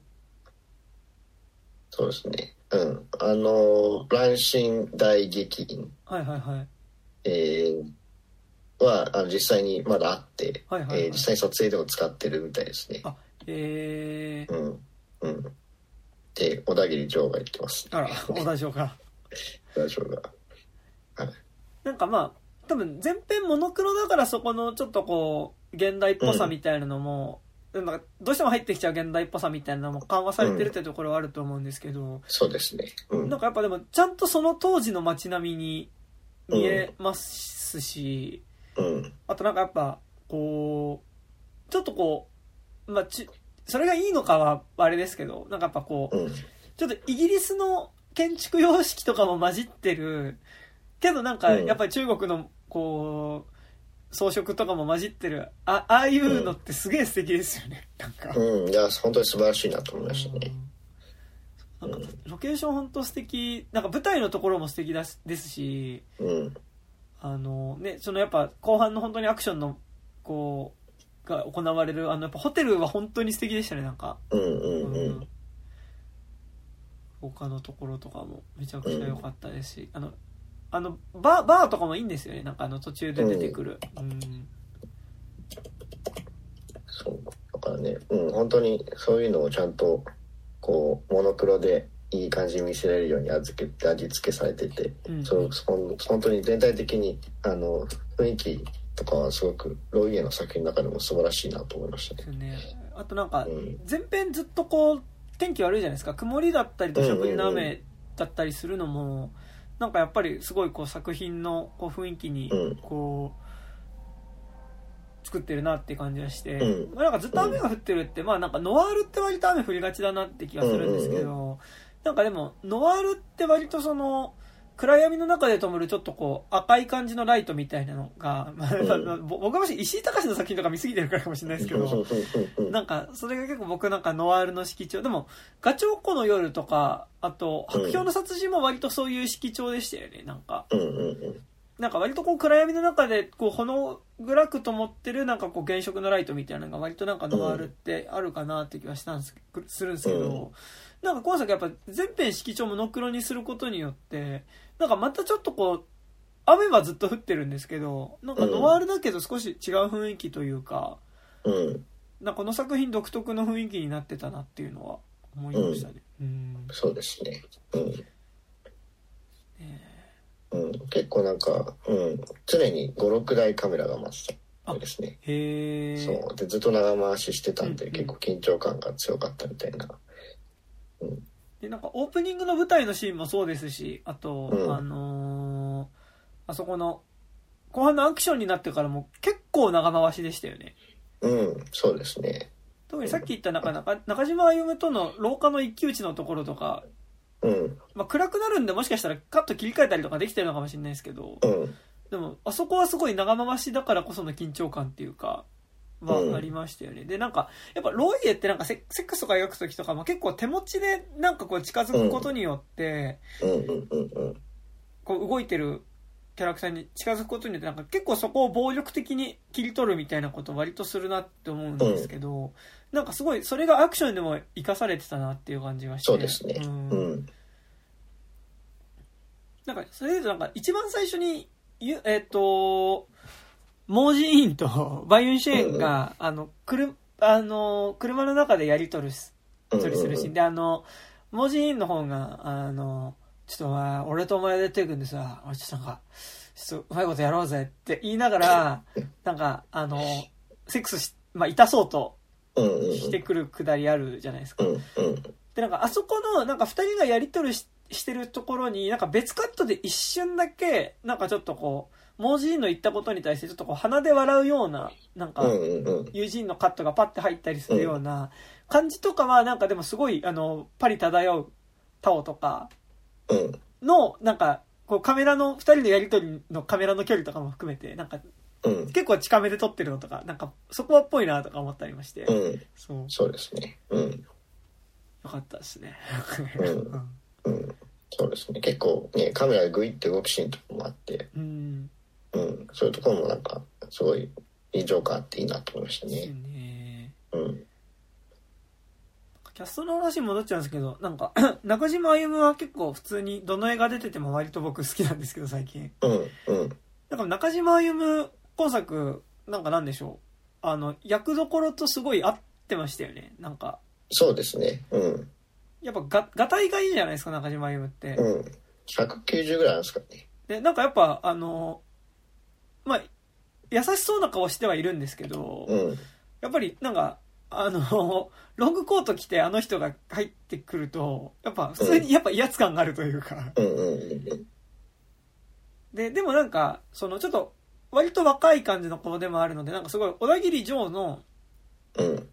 まあ、その部、まあ部下ではあるよ、まあ部下のポジションだよねって顔立ちであるし、うん。でうん。そんなにセリフないんだけど、あの、うんな、なんでこんな小、まあ、小田切城に関して、なんでこんなちょっとヘロヘロな状態のやつが、なんかこんな、なんかこう、重役任されてんだっていう感じはするんですけど、うんなんかでも、こう、そこに対して、なんかこう、中島歩夢が割とこう、そのちょっとこう、ヘロヘロになってる、その、上司っていうか先輩うを、んなんとか支えようとしてる感じっていうのは、うん。なんか、ちょっとしたアクションから感じることができるので、うんそうですねそう。うんなんかでもそれはもちろん演技もあるんですけど、なんかやっぱ中島歩夢の存在感が、なんかそこに説得力を持たせてたなって感じは、うんなんかしましたね。そうですねううんん中中島歩夢って国木田ドッポのヤシャ語なんですえ、あ、そうなんですか？そうそうそう。だあ歩夢はドッポの他の撮ったらしいです。えあ、やばいっすね。あ、そうなんですね。みたいですね。すごいな。ああ。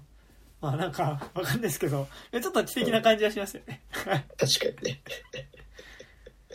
そう。あなんかキャキャストは総じて良かったですね。うん。でもついでになんかこの、バイユンシェーンをやったホアン・シャン・リーさんは、うん。あれなんですね。映画出るの今回初めてなんですね。へえなん。かもともと狂撃とかそういう感じの人だったらしいですよ。なんかそっちの人なんですね。へえ。なんかすごい良かったですね。う。うんん。すごい、うん雰囲気良かったですよ。とは思いましたね。うん。うん人物紹介、そうっすね。ちょっと待って、今、公式サイト見てるんですけど、ファン・シャン・リーさんは、そうっすね。あ、演劇とか、そうですね。演劇とか狂劇とかの人みたいですね。うんうんうんあじゃあ、え、映像っていうか、映画は初めてだったんですね。初みたいですね。なんか、こあの、髪型がこ、この鼻の脇ぐらいまでこの、羽が内に来てるじゃないですか。はいはいはいはいはい。なんか、まあその当時流行ってた髪型なのかもしれないですけど、なんかすげえなって思いながら。うん。そうですね。いやー、す素晴らしいですよ。うん、なんかあとやっぱ、この時代の格好だとは思うんですけど、あとやっぱなんか、服装がやっぱり、こう、おおしゃれですよね。なんかその、うん、そうですね。さっき出てきたその、さっき言ったその、モージーインってすごい嫌なキャラクターではあるんですけど、うんこっちのキャラクターですうんなんか彼彼もなんかその、かけてるメガネとか、その、うんなんか被ってるこう帽子とかもなんかちょっとこう、おしゃれで、なんか、うん、多分このた大正とかそれ昭和ぐらいのなんかこの多分日本でも多分モダンボーイモダンガールみたいなうんうんのなんか服装のおしゃれさみたいなのはなんかこのそうですね。うんうん。まあ、文字がね、あの、その中にやっぱり生き感出てますし、はい出てますねなんか毛皮のコートみたいに着ましたねそうそうそうそうそうそう。あと白いスーツね。はいでねバイエーションも、えーっと、その、なんだ、こう、う上着とかは、あの、洋風ですけど、はいはいあの、着てる、中に着てるやつは、ちょっとチャイナドレスっぽいけど、うんうんうんそこもちょっとこう、あの、欧米風の感じのデザインになってて、そういうのもすごい良かったですよね。ねなんかそういちいちそういう小物とかも素敵でなんかそれと中島イブ着てたコートとかも結構かっこよかったんですけどそうそうですね。うん。この辺は良かったですねう。うんん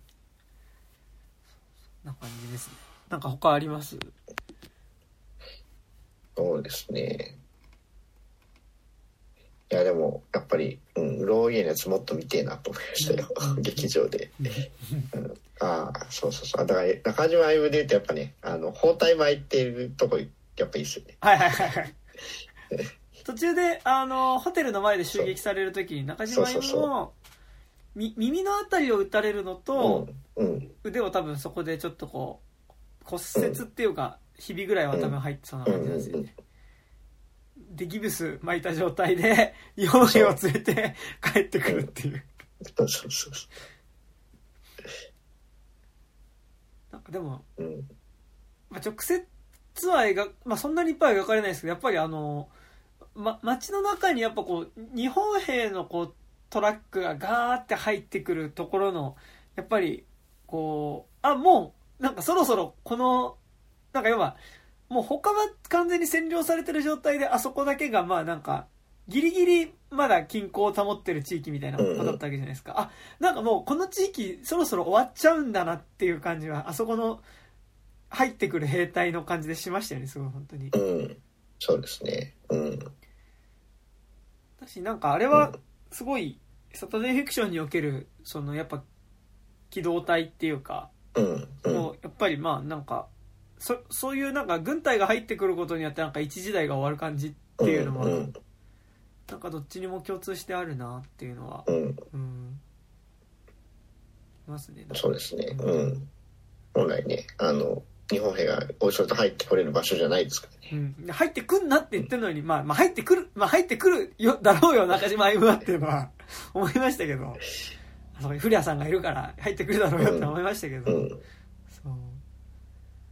ででもなんかって思うとやっぱなんかすごいそのやっぱ天安門恋人たち撮ってることとかも思うとやっぱそこのに対するなんかそのこうぐ軍隊とかそういうこう大きな権力みたいなのによって何かがこう変えられちゃうこととかなんかうん。でもそこからなんかエスケープしていこうとかなんか、うん。っていう感じはなんか直接描いてない作品でもやっぱそれはありますよねなんかうん。うん。なんかそこのちょっとこうぼ暴力のこううん。レイヤーっていうか多分一番上にそういう本当に軍隊が来てそのもう問答無用に全部を奪っていって変えてしまうみたいな暴力っていうのとなんかやっぱりもうちょっとその個人による個人に対する暴力みたいなものっていうのがなんかちょっとこううん暴力のレイヤーがあるなっていうのはうん。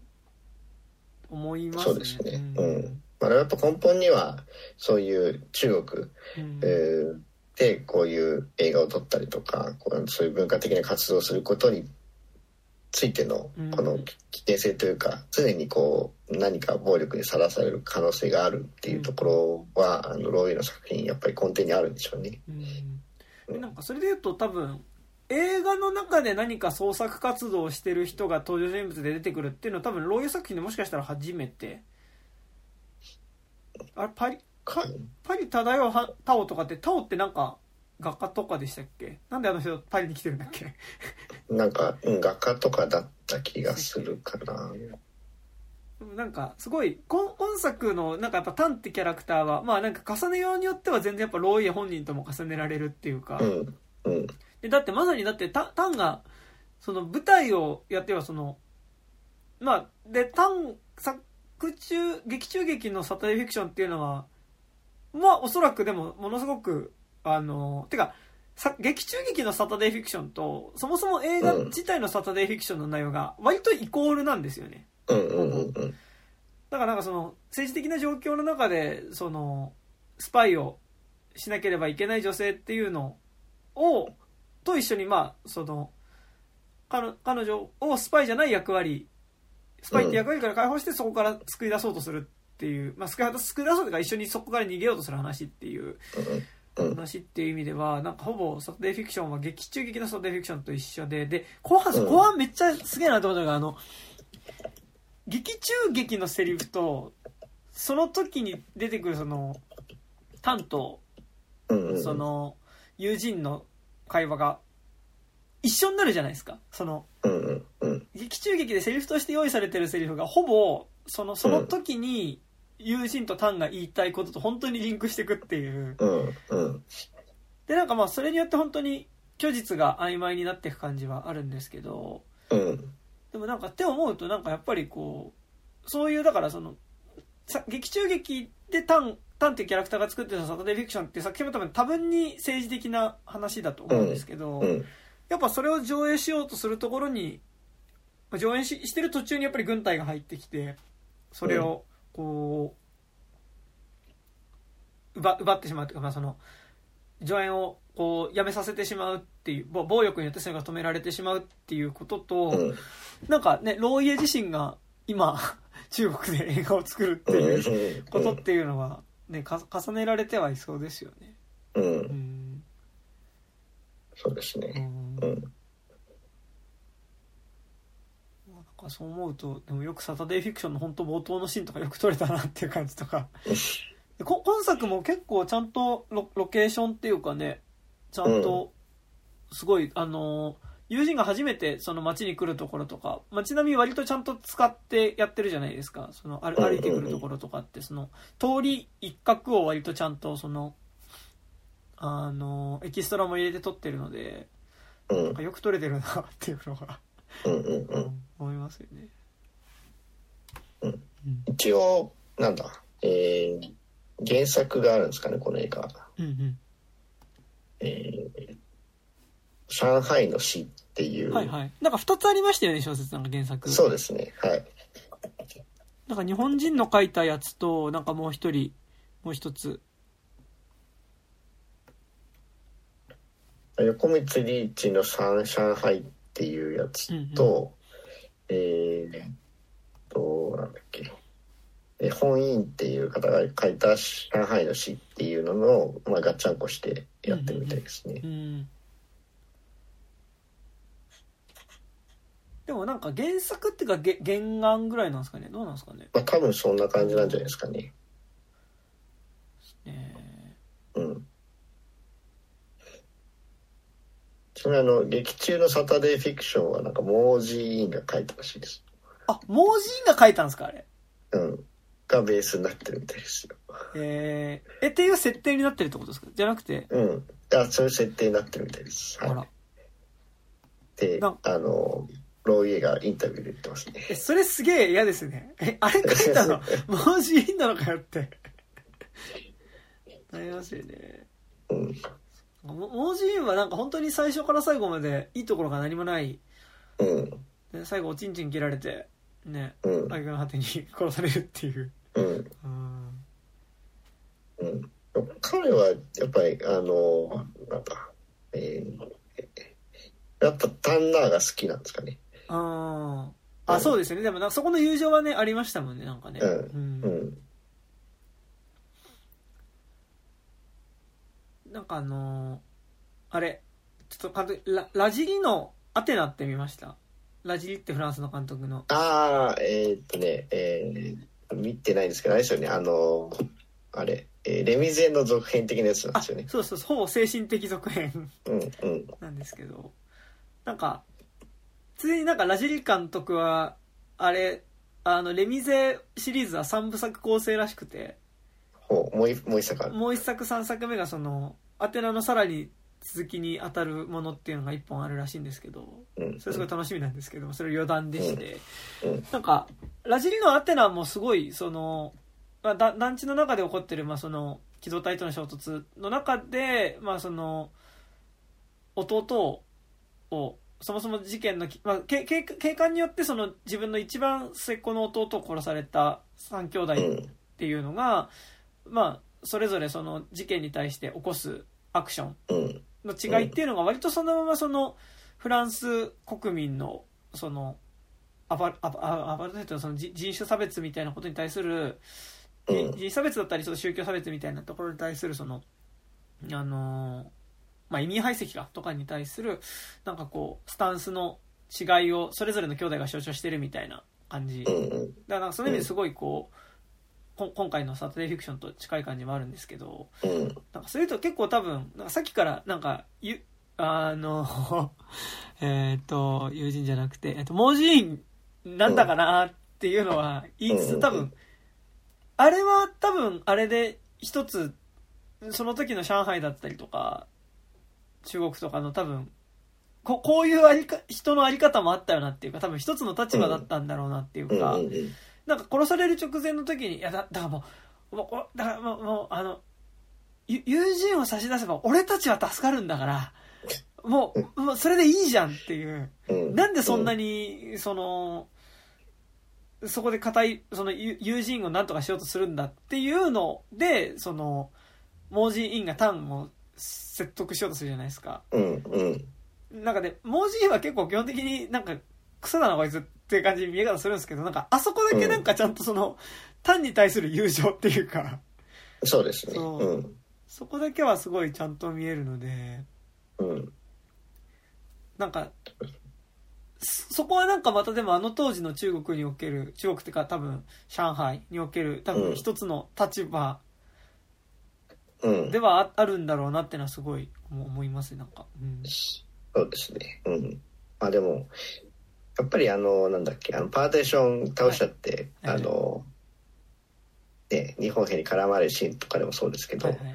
やっぱり、あの、ね、盲人院は、あの、ターンに対してやっぱりなんかこう、すごくね、気を使ってる感はありますね。うん。なんかもう多分ねこうスタンスとしていやもう日本にヘコヘコするしかないじゃんっていうのが多分、ね盲人のポジションででもなんかその中でなんとかタンだけはあの生かしてあげたいっていうかっていう感じではあるっすよね。うんうん。うんって思うとまあそんなに悪いやつじゃないのかなみたいうん。いや嫌なやつなんですけど結構うん。はいありますねうんなとこですかねはい。はい。ということで、まあなんかサタデーフィクションまだあの、アップリンクとかではね、まだやってたりするので、はいまあなんかでもはい本当にあの、なんでしょう。ちょっと、いわゆるちょっと文芸映画みたいなの撮る人でしょみ文芸映画っていうか、うんなんかその、もうちょっとこうこじんまりした関係性の話とか撮る監督でしょって、うん。漏洩を持ってる人はですね、割と、シャドープレイと、サタデーフィクションを見ると、割と、え、なんか、えめっちゃ面白いじゃんってなる気がするので、うん。うん。ぜひ。なんか、割と、なんだろう、ローイエ一番最初におすすめする、まあ、サタデーフィクションはないけど、シャドープレイとかなんか、いいかなっていそう感じが。うん。全然、全然面白いと思います。うんですね。はい。なんでしょう。岩井俊二における、スワローテールみたいな。作品の規模的にはい。岩井俊二初めて見る人にスワローテール一番最初に進めたりがあんまないと思うんですけど、うん。っうん。て感じははい。全然関係ない話をします。はい、ということで以上です。なんか河原さんはなんか告知だったりなんかありますか？はい。えーっと、我々、私もポッドキャストやってまして、はい。あの、ドイラジ、えー、で、ポッドキャスト、えーまあ、今、ちょっと更新ペースをとして2週間に1回、まあ、火曜か水曜に、あの、更新されておりますので、えー今、最新刊、ゴジラマイナスワン回が上がってますので、はい、ぜひ聞いていただければなと思います。ご自前ご自前のねこうやっぱこう感想はやっぱいろんなところでなかなかね、はい。うん結構割と今年一番熱く語られてるんじゃないですか わかんないですけどはい。私は、あの、ゴジラプラマイゼロでした。はいプラ。マイでプラマイで僕はプラマイマイナス4ぐらいでしたそう。なんか、こないだ、あのーげ、あの、北郎誕生ゲゲゲの謎をはいはいはい見たんですけど、はい。割とあれが、なんか僕がご自前で感じていた、なんかこう、戦後日本、なんかその、こう、描描写っていうか、なんかそのう、んうん。